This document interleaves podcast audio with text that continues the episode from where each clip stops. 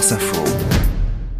Renaud Dely, Raphaël Glucksmann, que nous recevons à 8h30 tout à l'heure sur France Info, a donc été officiellement désigné ce week-end comme tête de liste du PS et de place publique pour les élections européennes. Oui, Jérôme, euh, comme il y a cinq ans, hein, et cela n'a rien d'une surprise, euh, il n'avait pas de concurrent, les socialistes ne se bousculaient pas pour lui disputer la première place. Au passage, d'ailleurs, euh, son petit mouvement place publique que vous évoquez se trouve fort bien servi sur la liste, hein, avec trois places dites éligibles. Fort de son bilan de, de député européen sortant, Raphaël Glucksmann s'imposait donc naturellement. Il a de grandes ambitions pour ce scrutin. Il vise le leadership d'une gauche éclatée hein, et la troisième place sur le podium final derrière le, le RN et Renaissance.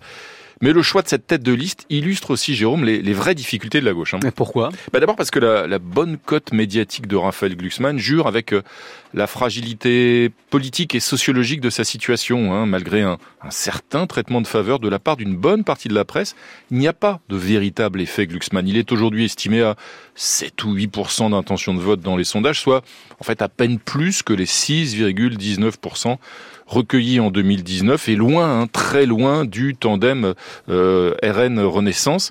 Son profil d'intellectuel engagé en faveur des droits de l'homme séduit un électorat urbain surdiplômé, mais il entérine aussi un peu plus la fracture de la gauche avec les classes populaires et c'est un reproche d'ailleurs que lui avait infligé en janvier le député insoumis de la Somme François Ruffin en l'accusant dans une lettre ouverte, je cite, d'être hors sol, déconnecté, représentatif d'une élite arrogante.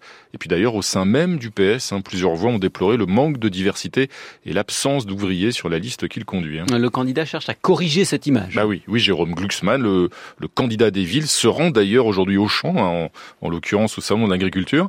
Mais ce passage obligé par le salon souligne aussi les difficultés auxquelles il heurte en ce moment, parce que Raphaël Glucksmann est un, un pro-européen fervent, une vigie qui alerte depuis de longues années sur le danger Poutine, un soutien sans faille de la résistance ukrainienne. Or, ce week-end encore, eh bien, c'est la colère paysanne qui a dominé le débat politique. Le deuxième anniversaire du début de l'agression russe en Ukraine n'a suscité, lui, qu'une molle indifférence dans l'opinion et dans le monde politique. Et c'est pourtant un enjeu autrement plus important pour l'avenir même du continent européen. L'édito politique signé Renaud Dely.